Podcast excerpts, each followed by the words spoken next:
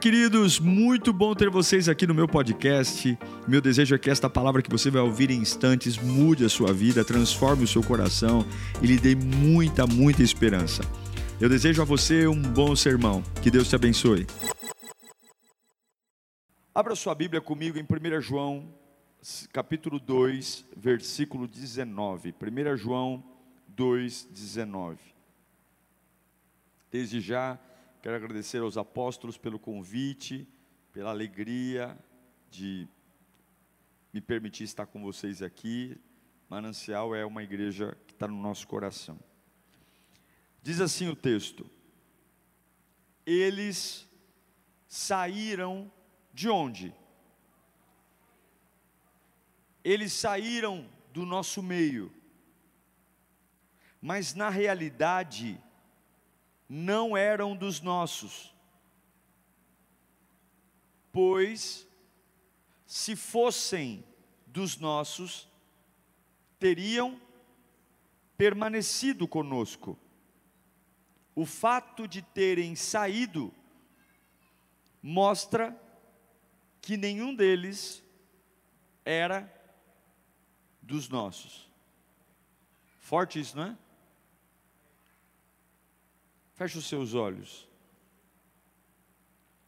Espírito de Deus, eu não quero dar nenhuma informação que não seja da tua palavra. Nós viemos aqui para aprender, crescer.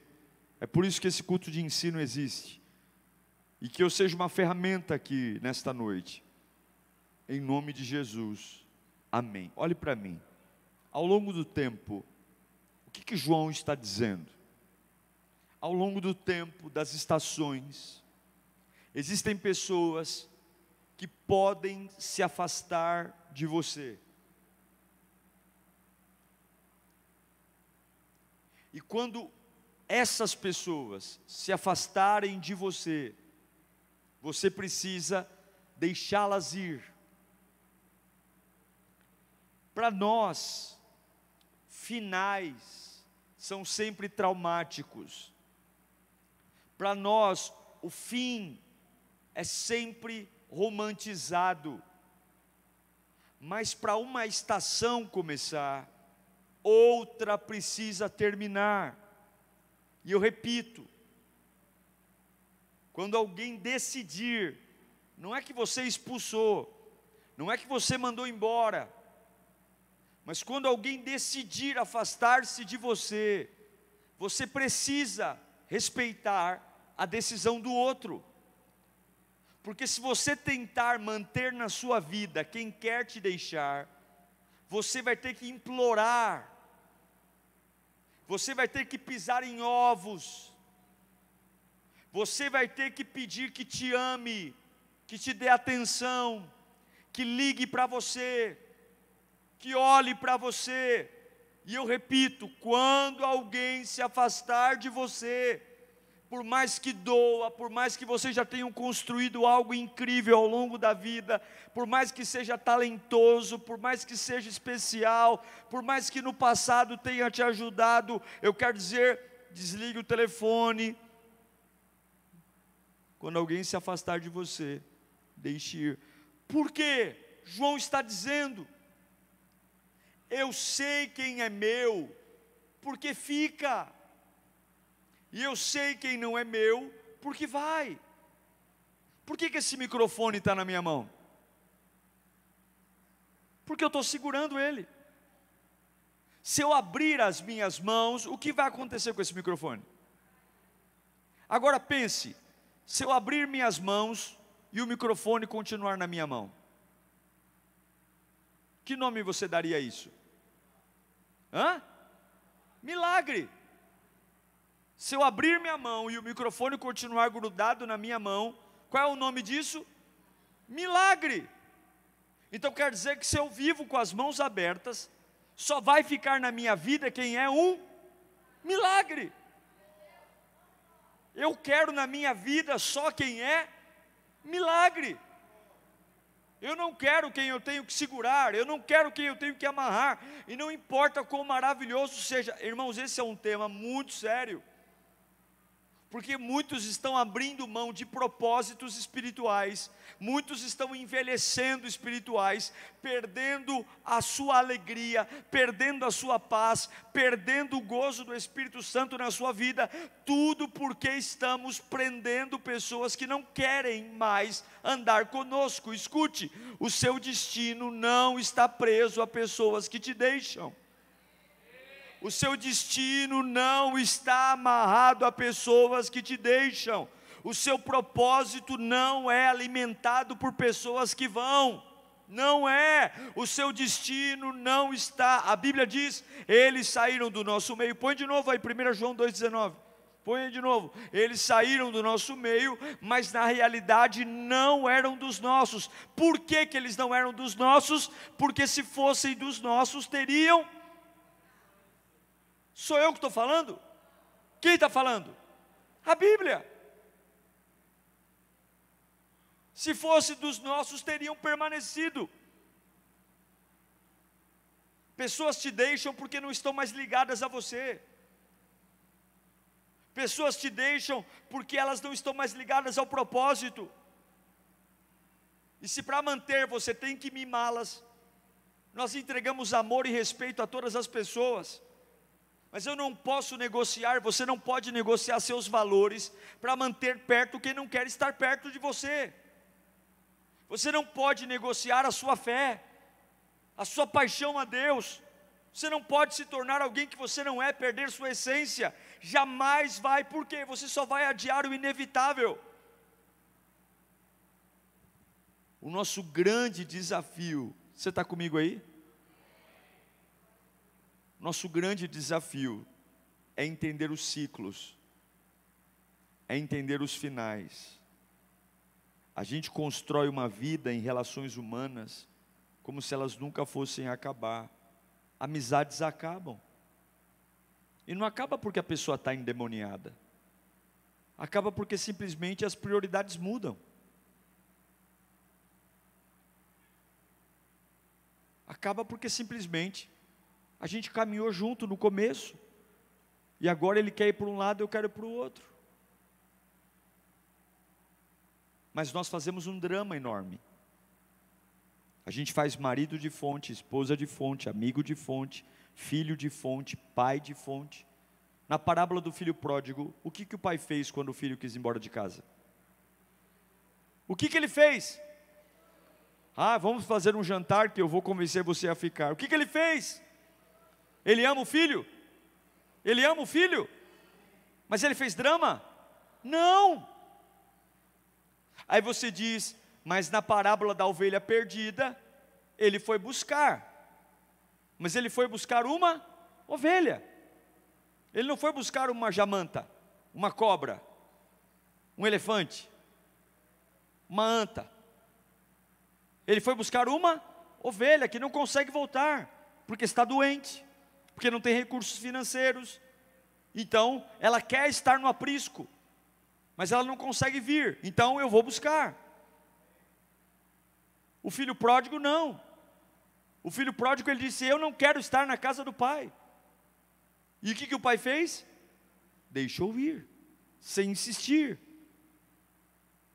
O nosso problema é porque nós não vivemos 1 Coríntios 13, 11.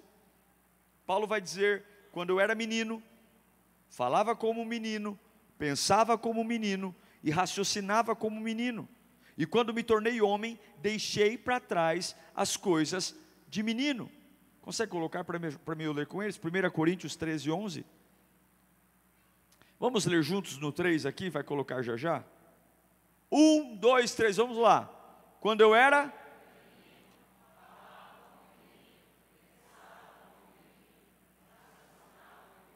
E quando? Paulo está falando, quando eu era criança, eu, o meu jeito de falar era de criança, o meu jeito de pensar era de criança, e o meu jeito de entender era de criança. Qual o grande problema? Onde está o segredo aqui? Quando me tornei homem, o que está escrito aqui depois da vírgula? Deixei, fala comigo, deixei. Não saiu normalmente. A gente acha que conforme a gente envelhece fisicamente, a gente também amadurece no jeito de falar, pensar e entender. E não. Paulo está dizendo, eu tive que deixar, porque senão seria um velho falando como menino, pensando como menino e entendendo a vida como menino. Crescer é obrigatório, amadurecer é opcional. Eu repito, crescer, você vai envelhecer querendo ou não. Você vai ter rugas querendo ou não. A lei da gravidade vai chegar na sua vida querendo ou não. Agora, o sistema de falar, pensar e entender, se você não deixar para trás o sistema infantil, você pode ser um velho de barba branca ou uma, uma velha cheia de ruga, falando como criança, pensando como criança, entendendo a vida como criança. Eu amo o termo deixei para trás, ou seja, se eu não deixasse, eu continuaria sendo um velho criança. É por isso que nós sofremos demais porque muitos não abriram mão do sistema infantil. Muitos continuam dando glória a Deus, mas falando como crianças, pensando como crianças, entendendo como crianças. Somos um marmanjo, pai de família, até avó, avô e avó, mas nós não aprendemos a deixar para trás. Por quê? Tudo nós dramatizamos, tudo nós romanceamos, e nem todos que nos deixam são vilões nem todos que nos deixam são carrascos, nem todos que nos deixam são pessoas ruins, alguns nos deixam porque a parte dela na nossa história terminou, e você tem que entender que nem todas as pessoas que estão com você hoje terminarão a sua história com você, nem todas as pessoas andarão todos os capítulos da sua vida, e você não precisa falar mal delas, você não precisa dizer que o diabo está nelas, simplesmente a história delas terminou. Põe para mim aí Ruth capítulo 1, versículo 14. Ruth 1, 14. Então, elas então começaram a chorar alto de novo, e depois Orfa deu um beijo de despedida em sua sogra, mas Ruth ficou com ela. Você conhece a história? Elimeleque foi para Moabe com Noemi, sua esposa, e seus dois filhos. Malom e Quilion.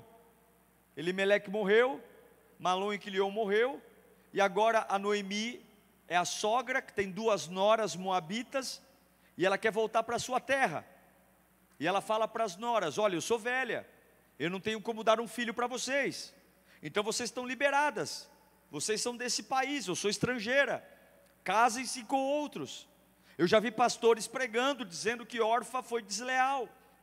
Mas a Bíblia diz que Orfa chorou tanto quanto, Noemi, quanto Ruth. Mas a Orfa deu um beijo e disse: Eu não vou com você. Ou seja, a minha história com você está acabando agora. Mas a Ruth disse: Eu vou com você. O seu Deus será o meu Deus. O seu povo será o meu povo. Não me peças que não me impeças de ir com você. O que eu quero dizer é que a órfã decidiu não ir e a Ruth foi. A órfã acatou o conselho da sogra e a, e a Ruth não. E a Bíblia diz que Noemi voltou a sorrir. Lá na frente você vai entender que a Ruth era o plano de Deus para a vida de Noemi. Ela vai se casar e ela é nada mais, nada menos do que quem? A bisavó de quem? De Davi. Ela é a bisavó de Davi. Ela é a, pai, ela é mãe de Obed, Obed pai de Jessé, e Jessé pai de Davi. A história não acabou. E é por isso que quando eu quero saber quem é Noemi, na minha Bíblia está escrito o livro de Ruth e não o livro de Orfa. Porque não tem um livro de alguém que foi embora escrito. Tem um livro de quem ficou. Tem um livro de quem ficou. E eu fico preocupado com pessoas que continuam escrevendo livros de pessoas que foram embora. Continua escrevendo histórias de pessoas que não estão mais com você. Você tem que saber quando a parte da história de alguém na sua história acabou. Isso é Bíblia. Você tem que saber que nem todos vão ficar com você a história inteira. Você tem que entender que você não pode condicionar a sua vida com quem foi, mas é com quem fica. E o que, que a gente faz para as pessoas ficarem? A gente dá coisa para elas. Aprenda uma coisa: não é o que você sente, é o que você tem que fazer. Fala para o seu irmão: não é o que você sente, é o que você tem que fazer. Se a gente sentisse menos e fizesse mais, nossa vida seria muito melhor. Sabe o que, que Paulo fala? Romanos 12, 1. Está comigo aí não? Põe aí, Romanos 12, 1. Olha lá. Portanto, irmãos, rogo-vos pela misericórdia de Deus que ofereçam sacrifício vivo, santo e agradável a Deus, e este é o culto racional, não é o culto emocional. O que é o culto racional? Se alguém na minha família morrer, Deus é bom. Se acabou de nascer uma criança na minha família, Deus também é bom. A emoção vai dizer que quando alguém morre na minha família, Deus me abandonou. E que quando alguém nasce na minha família, Deus é fiel. Mas a razão vai dizer: Deus é bom quando chove, Deus é bom quando faz frio. Deus é bom quando está sol e Deus é bom quando o céu está cheio de nuvens. O culto que agrada a Deus não é o culto do arrepio, não é o culto do, do, do, do, frio na barriga, não é o culto da lágrima escorrendo. O culto que agradece a Deus é quando a lágrima não corre, é quando não dá arrepio, é quando não tem frio na barriga e ainda assim eu decido não largar Jesus de jeito nenhum. Está todo mundo largando, mas eu não sou todo mundo. Está todo mundo falando, mas eu não sou todo mundo. Está todo mundo indo para a esquerda, mas eu não sou todo mundo. Eu sou aquele que sacrifica para entender que a minha suficiência não vem desta terra. Eu amo os patrões, eu agradeço aqueles que querem estender a mão para mim, mas vai todo mundo lamber sabão, porque quem sustenta a minha vida desde o dia que eu nasci é Jesus Cristo. Eu não vou puxar o saco de ninguém, eu não vou bajular ninguém, porque quem me sustenta, quem não me deixou morrer, quem segura a minha mão, quem traz o pão de cada dia, quem faz o fôlego no meu pulmão, é Jesus Cristo, Ele é o Senhor da minha vida. Eu não como da mão de homem, eu como da mão de Deus. Da mão de Deus. Você sabe qual é a única chance de um pássaro morrer? Você sabe qual é a única chance de um pássaro morrer de fome? Se esse pássaro estiver numa gaiola. A única chance de um pássaro morrer de fome é se ele estiver numa gaiola. E como é que um pássaro está numa gaiola? O passarinheiro arma a arapuca onde? No chão. Porque a única forma do diabo tirar você do lugar que Deus tem para você é mudando o teu ambiente. O pássaro foi feito para voar, mas o passarinheiro coloca a arapuca no chão. O chão não é lugar de pássaro, o ar é o lugar do pássaro. E aí ele vai para o chão. E no chão, fora do ambiente dele, ele é pego. E quando ele é pego, ele não come mais na hora que quer, ele come na hora que o dono dá a comida para ele. E se o dono vai viajar e não deixa alpiste, ele morre de fome.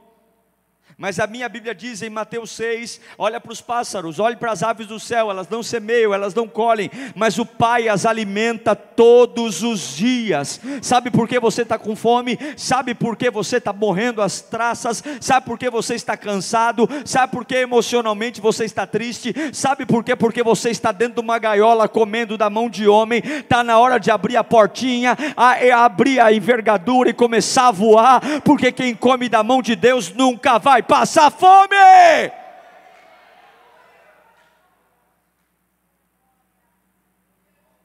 Você não vai morrer de saudade, você morre sem Deus. Você não vai morrer de amor, você morre sem Deus. Você não vai morrer de ciúmes, você morre sem Deus. Você não vai morrer porque simplesmente a angústia tá, o choro dura uma noite. Vai chorar lá no travesseiro, vai ouvir love songs. Chora no travesseiro. Ninguém morre de chorar, não. Pode chorar. Chorar é bom, lava a alma. Chorou. Vai lá no espelho, lá, olha no espelho. chora. Você tem 12 horas para chorar. A hora que o sol nasce, você seca a lágrima e vai trabalhar porque Jesus vai te sustentar. Tua história não é definida por quem vai, tua história é, é definida por quem está sentado no trono. A sua suficiência vem do alto. Fala bem alto. A minha suficiência vem do alto. Eu vou te dar uma notícia aí. Você não é de cristal. Você só quebra se for frouxo. Porque a minha Bíblia diz que Deus não dá um fardo maior que você possa suportar. Eu estou morrendo, eu estou morrendo, eu não vou aguentar. Não vai aguentar porque fez alguma coisa errada de suficiência. Porque Deus não erra naquilo que permite você viver. Deus não erra. Não tem nada que você enfrente que tenha a capacidade de você morrer, salvo se você for frouxo. Você não é de cristal. Portanto, se relacione com as pessoas, ame as pessoas, respeite as pessoas, mas jamais espere das pessoas que elas sejam o seu elo com Deus. Eu não preciso da minha esposa para amar Deus. Eu já fiz oração no pé da minha cama dizendo: Eu amo minha família mas eu não preciso da minha filha para te servir, Senhor. Senhor, eu amo minha esposa, mas eu não preciso dela para te servir, Senhor. Eu quero morrer, eu quero morrer, jamais eu gostaria de sepultar minha filha, Senhor, mas se um dia for da tua vontade, o Senhor levá-la, eu vou chorar, eu vou, eu vou ficar muito triste, mas eu jamais vou me revoltar contra o Senhor, porque o Senhor, eu amo o Senhor mais do que amo minha filha. Eu amo o Senhor mais do que amo minha esposa. Eu amo o Senhor mais do que amo meu ministério. Se o Senhor quiser pegar minha igreja e transformar ela numa igrejinha de oito pessoas, eu vou te servir com muito prazer, porque eu não preciso de uma igreja cheia para te adorar. Eu não preciso de um carro novo para te adorar. Eu não preciso. Tudo que eu tenho, Senhor, é teu. Eu quero ver o diabo roubar alguma coisa de alguém que não tem nada. Eu não tenho nada, porque tudo que Deus colocou na minha mão eu já entreguei para Ele. Quer roubar meu carro? Rouba. Quer tirar meu apartamento? Tira. A única coisa que o diabo não vai tocar, porque a minha suficiência vem de Deus. Pessoas importantes vêm e vão, e Deus continua sentado no trono, poderoso, glorificado. Então eu digo: quando alguém se afastar de você, deixe ir, não insista. Você tem que saber quando algo acaba. Tem uma história muito bonita. Você conhece a história de Davi? Davi tira um dia de férias. Cuidado quando você se acha muito bom, viu? A Bíblia diz, Salomão diz que o orgulho precede a queda. Quando você acha que está muito bom, você cai do cavalo. Davi achava que estava muito bom. E ele falou: Eu não vou para a batalha. Joabe, vai lutar. Aí ele fica, vai para o parapeito da, da, da sacada, vê a Jezabel, a Grete, tomando banho. Vê a Jezabel tomando banho. A Jezabel não, a Betseba, perdão. Vê a Betseba tomando banho. Ele é o rei, ele manda. Um avião. Traz a Betseba aqui. Tem uma noite de prazer com ela. Devolve ela no outro dia como se fosse uma mercadoria. Mas é assim. O ímpio faz coisa errada, coisa errada, coisa errada, não engravida. O crente, uma vez que vai fazer, já, já engravida. É assim, não é? vai vacilando. O ímpio não, se pre, não usa preservativo, não usa nada. Aí o crente fala, ah, eu vou dar uma escorregadinha. É engra, engravida. Foi lá o Davi lá, engravidou. Mas ele não quer assumir a criança. O que, que o Davi faz? Cadê o marido dela, Urias? Está na batalha, traz o marido de volta. Traz o marido de volta. Aí ele prepara uma noite lá, porque ele queria que o marido tivesse relação sexual com ela, para que o filho, ele entendesse que o filho era dele. E o homem volta da guerra e fala: Eu não vou deitar com a minha mulher. Meus companheiros de batalha estão lá. Estão lá se matando no campo de batalha e eu vou ter prazer com a minha mulher. O camarada sentou na porta, da por, na, na porta de casa e falou: Não vou. Pode ter vinho, rosa, pode ter colocado vela. Não vou, não vou me deitar com a minha esposa. E aí Davi manda o WhatsApp para Betseba, e aí Betseba, já? Nada, homem, o homem não quer nada hoje comigo, o homem está de greve. Oh meu Deus do céu, então volta o homem para a batalha. E aí Davi manda um WhatsApp para Joabe e fala: Joabe, pega Urias, vê onde o inimigo é o, é o, mais forte, põe o Urias lá. Quando o inimigo atacar, faz todo mundo recuar, deixa ele sozinho. O que, que Davi mandou? Acabou de mandar fazer? Matar. Matar. Aí ele vai, agora ela é viúva, se casa com ela e o filho é dele. Você pode tapear o homem, mas a Deus ninguém tapeia. Você pode enganar pastor, você pode enganar tua mulher, você pode enganar teu marido. A Deus ninguém engana. Deus sabe quem a gente é sem máscara. Por trás da máscara, Deus sabe quem a gente é. Deus conhece a gente melhor do que você pode imaginar. Aí vem Natan, e Natan vem e fala assim: ó, Deus, Deus sabe o que você fez. E essa criança que está no ventre dela não vai sobreviver. O que que Davi fez? Posso ler? Posso ler aqui? Vamos ler rapidinho? Só mais um pouquinho, já vou terminar. Vamos, é, 2 Samuel capítulo 12, versículo 15. Depois que Natan foi para casa, o Senhor fez adoecer o filho que a mulher de Urias dera a Davi. Nós vamos até o 23. E depois implorou a Deus em favor da criança. Ele jejuou, entrando em casa, passou a noite deitado onde? Tirou a coroa, tirou a roupa real, pôs saco de pano. Sabe o que significa saco de pano? Ele ficava nu, nu, e colocava o saco de pano, como se fosse um saco de estopa, para que o calor desse, ficar pinicando, sabe, dando coceira, e impedia dormir. Não conseguia dormir, tamanha coceira, alergia. Era uma humilhação. Os oficiais do palácio tentaram fazê-lo levantar-se do chão, mas ele não quis e recusou o quê? Comer. Sete dias sem comer. Sete dias depois a criança morreu. Os conselheiros de Davi ficaram com medo de dizer-lhe que a criança estava morta e comentaram: enquanto a criança ainda estava viva, falamos com ele e ele não quis escutar-nos. Como vamos dizer-lhe que a criança morreu? Ele poderá cometer uma loucura. E Davi, percebendo que seus conselheiros cochichavam entre si, compreendeu que a criança estava morta e perguntou: A criança morreu? Sim, morreu. Responderam eles: Olha a reação de Davi. Olha a reação: sete dias sem comer. Davi, então Davi, o que, que ele fez? Levantou do chão, lavou-se, perfumou-se, trocou de roupa, entrou no santuário do Senhor, adorou e voltando ao palácio pediu que lhe preparassem uma refeição. Que loucura! Os seus conselheiros lhe perguntaram: por que ages assim? Não faz sentido. Enquanto a criança estava viva, você jejuou, chorou, mas agora eu estou falando para você que a criança está morta e você se levanta e come. Olha a resposta de Davi. Enquanto a criança ainda estava viva, jejuei e chorei, porque eu pensava, quem sabe? Talvez o Senhor tenha misericórdia de mim e deixe a viver. Mas agora ela morreu, por que deveria jejuar? Por que trazê-la de volta à vida? Eu irei até ela, mas ela não virá a mim. O que que Davi está dizendo? Eu entendi que quando Deus encerra um assunto, eu também tenho que encerrar. Eu entendi que quando Deus fecha uma porta, eu também fecho outra porta. Você tem que parar de desperdiçar sua água com questões mortas, porque por mais que você regue um concreto, um jardim nunca vai nascer nele. Você pode ficar um dia inteiro com uma mangueira regando um concreto, não vai nascer um jardim no concreto.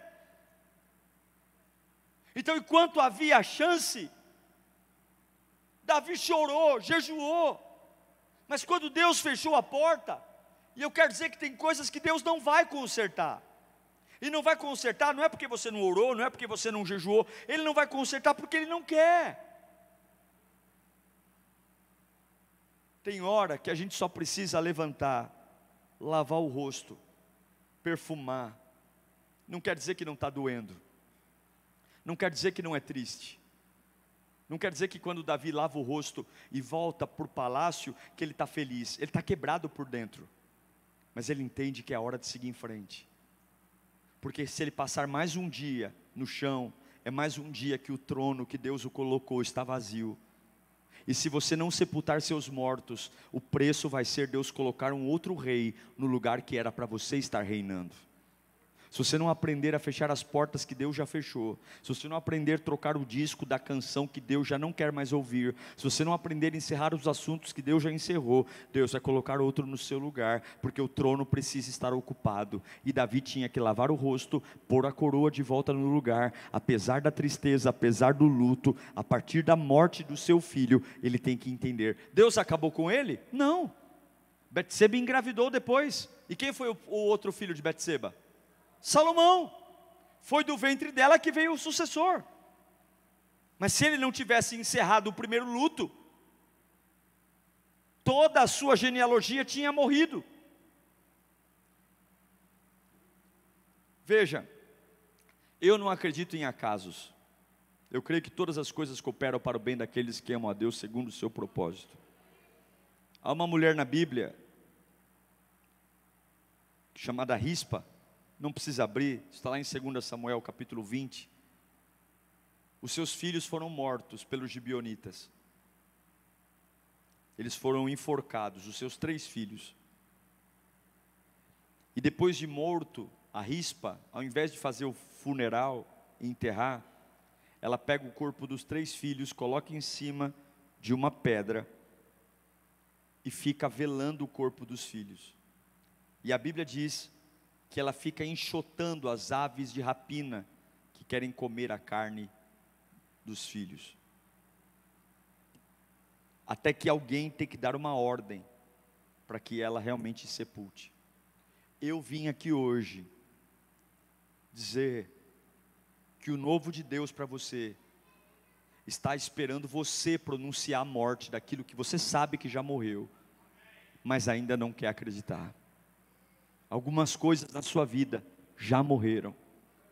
É só você que não viu ainda.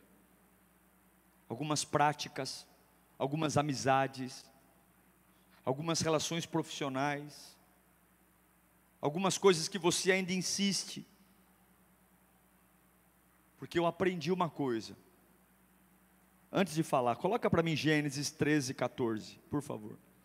Deixa eu ver qual é, só para ler direto aqui, para não. Gênesis 13, 14. Leia comigo no 3. 1, 2, 3.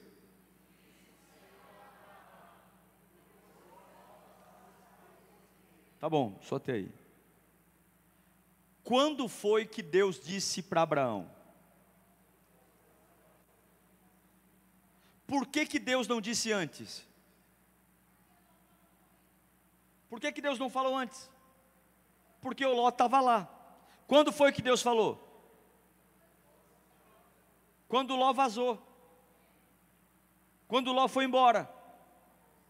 Quando as pessoas erradas saem da sua vida, as coisas certas começam a acontecer. Eu vou repetir: quando as pessoas erradas saem da sua vida, Deus começa a falar coisas que Ele não pode falar hoje, porque tem gente perto de você que não pode ouvir o que Deus tem para falar para você. Tem gente perto de você que não pode participar do que Deus vai falar. Quando Ló vai embora, quando Ló escolhe a terra de Sodoma e Gomorra, e ele escolhe as campinas do Jordão, Deus renova as promessas de Abraão, Deus renova a fidelidade e a amizade, porque quando Ló se separa, as coisas começam. Libere os seus Lós, libere. Tem separações que são necessárias. E quando as pessoas erradas vão, as coisas começam. Eu, Diego, tenho um dom. Eu sou uma pessoa muito amorosa, muito amorosa. Quem me conhece sabe. Eu odeio grosseria. Eu odeio ignorância. Eu nunca levantei a minha voz com ninguém. Muito pelo contrário, quando eu, tenho, quando eu fico nervoso, eu puxei minha mãe, eu choro. Já viu aquela pessoa que fala assim: Eu vou falar um monte para você hoje. Vou falar um monte. Aí na hora de falar, não sai nada, dá um nó na garganta. Quem é assim igual eu? Você, fala, você ensaia o discurso, você fala, hoje eu vou dar aquele discurso, hoje eu vou enfiar o dedo na cara dele, vou falar tudo que ele precisa engolir. Aí na hora você fica tão nervoso, tão nervoso que não sai nada. Mas eu tenho um dom, o dom do adeus. O único que eu me apego de coração, que eu falo para você, eu não vivo sem Ele, A minha vida acaba se ele não estiver comigo. Os meus dias vão ser infernais se ele for embora. É a presença de Jesus Cristo. Eu nunca direi a uma pessoa: Você é tudo para mim. Isso é, tem que ser dito ao Senhor. Eu nunca vou dizer para alguém: Se você for embora, a minha vida acaba. O único que merece ouvir isso é o Senhor. Eu nunca vou dizer para alguém: Você é o meu chão. Você é minha âncora. Você é minha coluna sua coluna, sua âncora, sua chão, seu chão foi pregado na cruz do Calvário e ao terceiro dia ressuscitou. O que quer que Deus quer que você tenha, Ele vai te dar. Então eu encerro dizendo: quando alguém se afastar de você, deixe ir, não insista. Esse livro está lá. Se você não leu, leia ele.